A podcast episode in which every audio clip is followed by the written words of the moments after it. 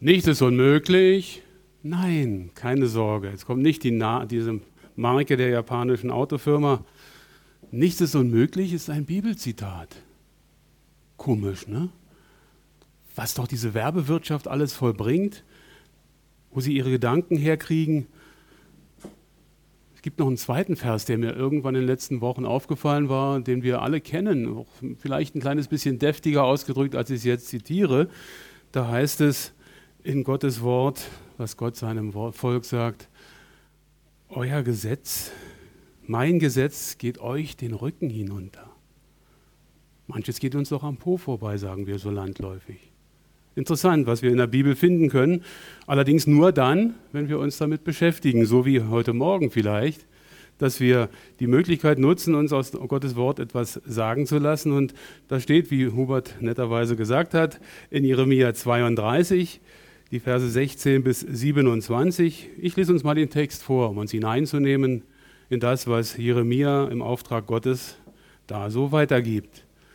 Und nachdem ich Baruk, dem Sohne Nerias, den Kaufbrief gegeben hatte, betete ich zum Herrn und sprach, Ach Herr, Herr, siehe, du hast die Himmel und die Erde gemacht durch deine große Kraft und durch deinen ausgestreckten Arm.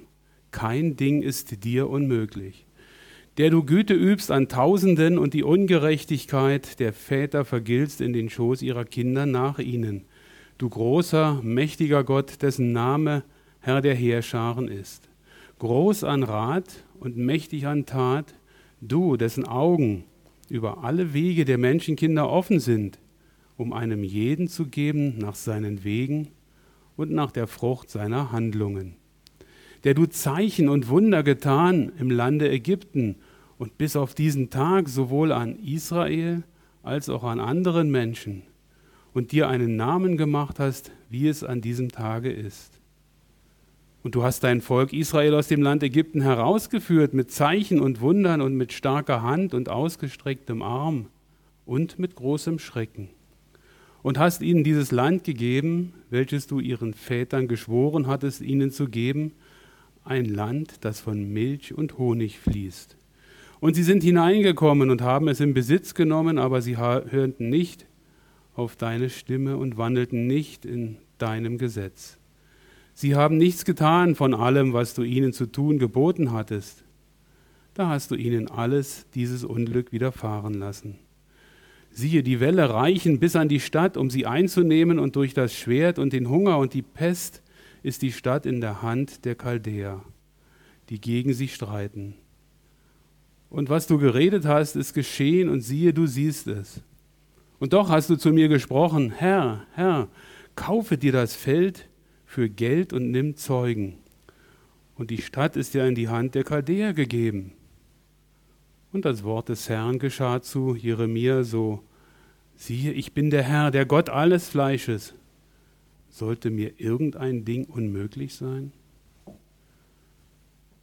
Schon eine komische Situation. Jeremia beschreibt das ja aus der Situation heraus, dass die Feinde vor den Toren Jerusalems stehen. Und er beschreibt einen Auftrag, den er von Gott bekommen hat, wie wir aus dem ersten Vers heraus hören, dass er den Kaufbrief praktisch weitergegeben hat. Und doch war es für ihn irgendwo nicht nachvollziehbar, in so einer Katastrophensituation, wo alles zerstört ist, die Feinde stehen vor den Toren. Ich habe so dieses Bild der Nachkriegszeit vor Augen, halt, wo dann alles kaputt war oder auch von Hiroshima. Oder musste auch daran denken, wie wir als kleine Steppkes in Berlin noch durch Trümmer und Ruinen gelaufen sind, halt in den 60er Jahren. Und in so eine Situation heraus bekommt Jeremia, den Auftrag, ein Feld zu kaufen. Was für ein Widerspruch, so erscheint es mir. Aber Gott gibt ihm eine klare Antwort. Sollte es mir nicht möglich sein, die ganzen Umstände, die ganze Zerstörung, all das andere wieder zu ändern? Ich weiß nicht, ob euch das aufgefallen ist. Der ganze Text oder fast der ganze Text ist ja nichts anderes als ein Gebet. Nachdem er den Kaufbrief übergeben hatte, betete ich zum Herrn und sprach, heißt es. Ich habe versucht, dieses Gebet mal in drei Teile zu teilen, um uns ein kleines bisschen da nochmal hineinzunehmen. Jeremia startet mit allgemeinem Lob. Siehe Herr, du hast die Himmel und die Erde gemacht. Also schon, schon bei dem ersten Gedanken äh, fällt mir auf, dass es ja fast unmöglich scheint, dass Gott sowohl die Erde als auch die Himmel gemacht hat. Wir dürfen als Menschen auf dieser Erde leben, beschützt und behütet von der Atmosphäre drumherum, von dem Sauerstoffgehalt in unserer Atmosphäre, von der Möglichkeit, leben und atmen zu können. Und dann hat Gott auch noch die Himmel gemacht. Soweit ich das von der Naturwissenschaft her weiß, ist es so, dass das Universum, das ja letztendlich dann auch von Gott wohl geschaffen sein muss, wenn wir die Verse richtig verstehen, sich auseinanderbreitet. Auf der anderen Seite leben wir aber sozusagen in einer geschützten Glocke oder Kugel in der Erde, die um einen festen Weg herum um die Sonne ist und der Mond wiederum auf seinem festgeschriebenen Weg um uns herum. Das ändert sich komischerweise nicht. Sollte jetzt nur der Mond bei den ca. 300.000 Kilometern, die er von uns entfernt sei oder ist, etwas näher heranrücken, dann würden sich die Verhältnisse bei uns so weit ändern, dass mit jeder Flut das Wasser über die Grenze hinausgeht und auf das Land geschwemmt wird. Was für ein großartiger und wunderbarer Gott, der uns dieses Zuhause geschaffen hat. Und Jeremia startet in dieses Gebet eben mit diesem wunderbaren und, finde ich, sehr, sehr anschaulichen Ausdruck, kein Ding ist dir unmöglich. Interessanterweise ist das jetzt nicht nur eine einzelne Aussage, die an dieser Stelle vorkommt. Ich habe mal so ein bisschen nachgeforscht. Vom Hebräischen kann man auch übersetzen, es ist nichts zu wunderbar für Gott. Das hörte Abraham, als er davon hörte, dass er Vater werden sollte und die Sarah mit über 90 damals, soweit ich das in Erinnerung habe, nochmal schwanger werden konnte. Sollte das zu wunderbar sein für Gott? Mose machte sich Sorgen damals, als er das Volk Israel versorgen sollte. Gott sagte zu ihm, ist mein Arm zu kurz? Bei Maria, der Mutter Jesu, wurde von dem Engel gesagt bei der Empfängnis, sollte das zu wunderbar sein für Gott? Und wer jetzt denkt, das ist ja eine ganz andere Aussage als das, was Jeremia schreibt, für den zitiere ich jetzt noch Jesus. Bei der Situation, als er beschreibt, dass sein Kamel durchs Nadelöhr kommt, sagte er zum Schluss, bei Gott ist kein Ding unmöglich. Ich fand das toll. Durch die ganze Bibel zieht sich das wie ein roter Faden hindurch und ich dachte mir, traue ich Gott so manches zu? Traue ich ihm mehr zu, als, als ich es bisher getan habe? Ich lasse die Antwort mal offen, mal gucken, was noch kommt. Jeremia hatte dann aber auch weiterhin Gutes in Gottes Verhalten herausgestellt. Der du Güte übst an Tausenden und die Ungerechtigkeit der Väter vergiltst, der groß ist an Rat und mächtig an Tat. Wunderbar. Gott ist groß und mächtig an Tat. Sein Ratschluss ist immer der richtige. Auch wenn wir manchmal nicht verstehen, verstehen wollen, oder gar nicht zulassen, Gottes Rat zu verstehen. Dessen Augen über alle Wege der Menschenkinder offen sind, um einem jeden zu geben. Ich fand das so toll. Ich musste daran denken, weiß nicht, die Älteren werden es vielleicht in Erinnerung haben, ob es heute noch üblich ist, müssen wir die jüngeren Mütter fragen. Der liebe Gott sieht alles. Mit dem Gedanken daran, wenn ich irgendwas falsch gemacht habe, vielleicht geschwindelt oder so, oder wie bei mir zu spät nach Hause gekommen bin, dann war das so eine Aussage, mit der ich umgehen musste. Aber nach dem, was Gott hier beschreibt, Jeremia hier beschreibt, halt heißt es ja, er hat seine Augen über unsere Wege offen, um einem jeden zu geben nach seinen Wegen und nach der Frucht seiner Handlungen.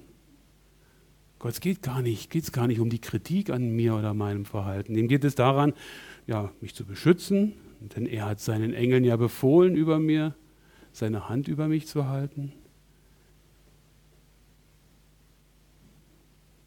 Und Jeremia kann es auch beschreiben.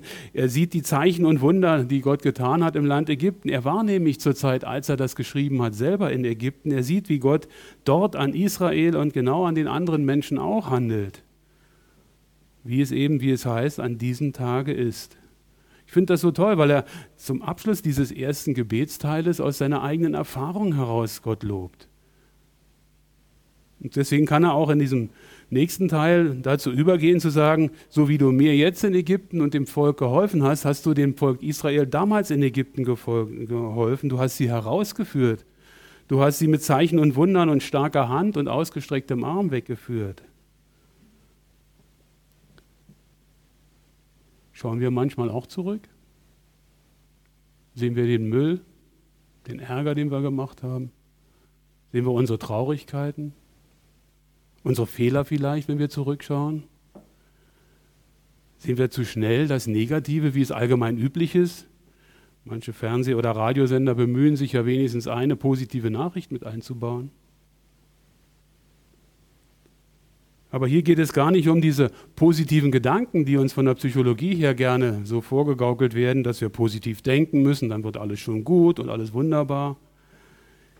Jeremia praktiziert einen positiven Rückblick auf das Wirken Gottes. Und das finde ich persönlich so toll.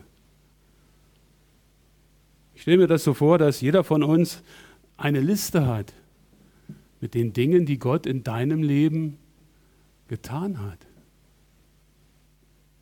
Angefangen, ja, durchaus mit deiner Geburt, das ist alles nicht selbstverständlich. Weitergehend dann über deine Erziehung, dass du vielleicht in diesem Land in Friedenszeiten glücklich und zufrieden und behütet aufgewachsen bist, wohl behütet, im Gegensatz zu vielen anderen auf dieser Welt. Denken wir darüber nach, was wir auf so eine Liste schreiben würden und denken wir nicht nur darüber nach und überlegen, was wir drauf schreiben, sondern tun wir es doch einfach mal. Vielleicht ist jeder von uns hat ja die Möglichkeit, eine Gebetsliste sich zu erstellen. Und je öfter ihr davon ablest, desto schneller werdet ihr merken, ich habe das alles im Kopf, ich brauche die Liste gar nicht mehr. Mach dir eine zweite Liste daneben und fang deine Gebetszeit damit an, dass du sagst, Herr, das und das und das hast du in meinem Leben bewirkt. Dafür lobe ich dich und preise ich dich.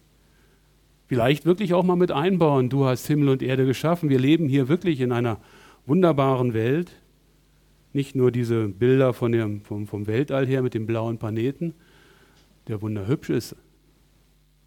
Wir dürfen aber darin leben. Das ist das Entscheidende dabei. Und in dem positiven Rückblick geht auch Jeremia noch ein bisschen weiter. Er sagt dem Volk, du hast ihnen ein Land gegeben, das den Vätern zugeschworen wurde. Abraham, Isaak und Jakob haben es von Gott gehört. Ich werde euch ein Land geben, das von Milch und Honig fließt. Im positiven Rückblick sagt er nichts anderes, als dass Gott sein Wort gehalten hat. Gott hat es hunderte Jahre vorher vorhergesagt und den Menschen damals in ihrem Glauben einfach auch als Bestärkung gegeben und es hat sich bestätigt. Ist das auch bei dir so, dass du so Meilensteine, so wie an einer Allee einzelne große Bäume haben kannst, wo an jedem Baum ein Schild ist? Da war Gott an meiner Seite, da hat er mir geholfen. Ist das so in deinem Leben? Dann schreib das auf. Und denk daran, dass Gott wirklich Wort gehalten hat. Zu seinem positiven Rückblick gehört aber auch ein bisschen was anderes. Er schreibt dann nämlich weiter, und sie sind hineingekommen, die Israeliten, und haben das Land in Besitz genommen, aber sie haben nicht auf deine Stimme gehört und nicht in deinem Gesetz gewandelt. Passt das denn da hinein? Wir wollen doch einen positiven Rückblick haben. Ich denke schon, weil er sagt dann hinterher, du hast ihnen all dieses Unglück widerfahren lassen, weil Gott gerecht ist und weil sie letztendlich auch ja, ein Stück weit Reue hineinnehmen, um daraus zu lernen. Ein Stück weit Buße tun, um umzukehren von den eigenen Wegen. Ein Stück weit Einsicht zeigen können, um zu sagen, ja Herr, hier bin ich von dem rechten Weg abgewichen brauche deine Hilfe, um wieder zurückzukommen. Das steckt für mich da bin in diesem positiven Rückblick dabei. Lasst uns das so mitnehmen, dass wir positiv Nicht positiv denken, sondern den positiven Rückblick behalten. Denn nun wird Jeremia ganz praktisch. Jetzt kommen die aktuellen Anliegen, also seine Sorgen, seine Nöte, seine Wünsche, die Gebetsanliegen, die Fürbitten. Merkt ihr was? Lob Gottes zu Anfang. Der große, mächtige Gott wird gelobt und gepriesen. Dann das, was Gott gewirkt hat, nehmen wahnsinnig viel Raum in diesem Gebet ein. Und dann kommen erst meine Wünsche. Die werden doch so klein plötzlich. Obwohl es natürlich hier in dem Text ein gravierender ist. Der Feind steht vor der Tür, die Stadt wird gleich eingenommen werden. Schwert und Hunger und Pest werden die Leute herausführen. Und dann gibt Gott ihm diesen Auftrag, kaufe dir dieses Feld. Da irgendwo im Niemandsland, wo um die Ecke rum die Babylonier lagern. Babylonier und Chaldäer ist ein austauschbarer Begriff, nicht, dass jemand denkt, ich vertue mich. Passiert aber auch schon mal, so Gott will nicht. Ich kann verstehen, dass Jeremia da ein bisschen komisch reagiert, weil er sagt, was soll das eigentlich? Da ist doch alles kaputt, da passiert doch nichts mehr. Die Leute, die da gewohnt haben, sind schon weg oder die meisten werden noch weggehen. Ist es denn auch für uns möglich, mal bei Gott vorsichtig Rückfrage zu nehmen? Unverständnis zu äußern über die Wege, die wir haben? Durchaus auch mal zu meckern oder zu klagen? Trauen wir uns das zu, ihn, den allmächtigen, wunderbaren Gott, ja, ich sage nicht zurechtzuweisen, aber auf etwas anderes hinzuweisen? Ich denke ja. Wenn wir mit der rechten Herzenshaltung kommen, ist Gott gnädig, dass er sich unsere Anliegen anhört. Mir fielen zwei Beispiele ein aus der Bibel. Einmal war es Mose, der von Gott den Auftrag hatte, nach Ägypten zu gehen und sagte, ich kann nicht reden, was soll das? Gott sagte aber, da ist beim Bruder Aaron, der wird für dich reden. Kein Problem für mich. Oder der Gideon kriegte den Auftrag, für das Volk Israel zu streiten. Er wollte sicher gehen, dass es Gottes Reden war und brauchte ein Zeichen. Und am nächsten Morgen war das Zeichen positiv entschieden. Und dann hat er sich erdreistet, ein zweites Zeichen zu fordern. Und Gott hat ihm keins auf die Mütze gegeben, sondern Gott hat ihm das zweite Zeichen ermöglicht, weil er seinen Plan durchführen wollte. Ja, auch wir dürfen hadern meckern mit der richtigen Herzenshaltung, dass Gott einen anderen Plan für unser Leben hat.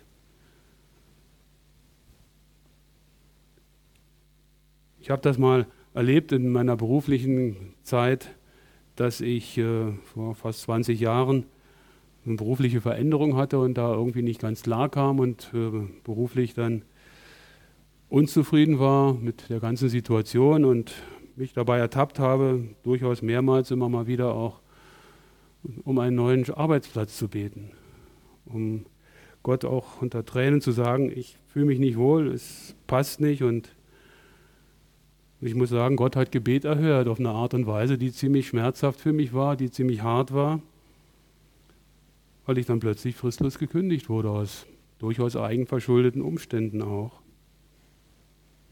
Aber Gott hat mich nicht fallen lassen ja, hat er mich dann aufgefangen und hat mir eine andere Arbeit gegeben, die dann wiederum in dieser Zeit mir Möglichkeiten gab, mich um die Familie zu kümmern. Vorher war ich viel mehr zeitlich eingespannt. In dieser Zeit war dann meine Mutter schwer krank und meine Schwiegermutter oft im Krankenhaus. Ich konnte meine Familie unterstützen und rückblickend muss ich sagen, danke, Jesus. Danke, dass du mein Gebet erhört hast, obwohl ich ins tiefe Loch gefallen war. Aber du hast mich herausgehoben. Auch das können wir im Rückblick dann sehen, wo eine Gebetserhörung vielleicht nicht nach unseren Wünschen oder Vorstellungen, vielleicht neue Arbeit, neuere Karriere, Schritt und so weiter. Nein, Gott hat andere Pläne. Er weiß, was kommt und er weiß, was wichtig ist. So gibt er ja hier auch dem Jeremia die richtige Antwort. Kauf ruhig das Feld. Ich bin der Herr, der Gott alles Fleisches. Sollte mir irgendein Ding unmöglich sein? Das Gute an diesem ganzen Gebet und dem Textumfeld und Kapitel 32 möchte ich euch gerne empfehlen, nochmal in aller Ruhe nachzulesen im Ganzen, weil danach kommt nämlich einiges zum Ausdruck, was dann wiederum die Sache positiver gestaltet. Siehe, ich werde sie, die Israeliten aus all den Ländern sammeln, wohin ich sie vertrieben haben werde, in meinem Zorn, in meinem Grimm und in meiner Wut. Ich werde sie an diesen Ort zurückbringen und in Sicherheit wohnen lassen, heißt es dann. Ich werde ihr Volk und sie, ich werde ihr Gott und sie werden mein Volk sein. Wie geht es euch damit? Was traut ihr Gott zu in eurem Leben? Ist es die Situation, dass ihr sagt, ach, was soll ich beten? Ich habe die und die Charaktereigenschaften, ich habe die und die Schwierigkeiten, ich bin so von Gott geschaffen.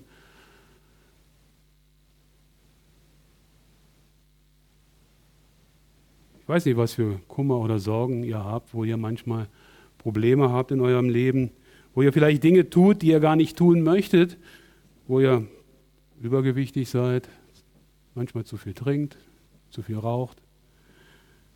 Wenn euch das ein Herzensanliegen ist, dass ihr darin Veränderung erleben wollt, dann traut doch Gott zu, dass ihm nichts unmöglich ist.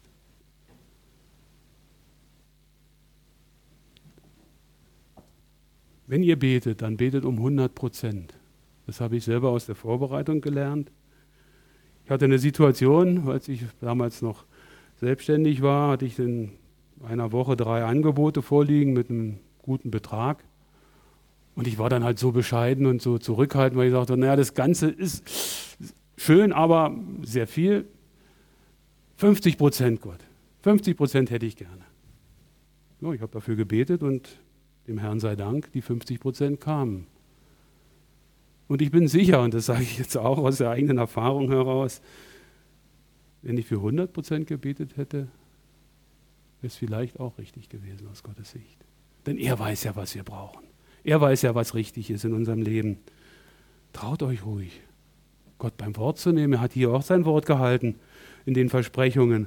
Traut euch ruhig dabei, in den, in den Rückblicken, die ihr haltet, die positiven Dinge hochzuhalten und traut Gott zu, euer Leben zu verändern. Lasst es zu. Oftmals erkennen wir doch erst Dinge, wo irgendwas falsch läuft in unserem Leben oder wir krank sind und dann gehen wir zum Arzt und der gibt uns Medikamente und es geht uns besser. Machen wir es nicht im geistlichen Leben auch so? Wir erkennen, dass irgendwas schief läuft oder wir spüren, dass es uns nicht gut geht. Wir gehen zu Gott, wir brauchen Hilfe und es geht uns nicht besser, weil wir vielleicht nicht richtig trau uns trauen, um 100 Prozent zu beten. Habt Mut, nehmt das mit. Denn Gott ist es, der gibt über Bitten und Verstehen. Das wünsche ich uns allen. Amen.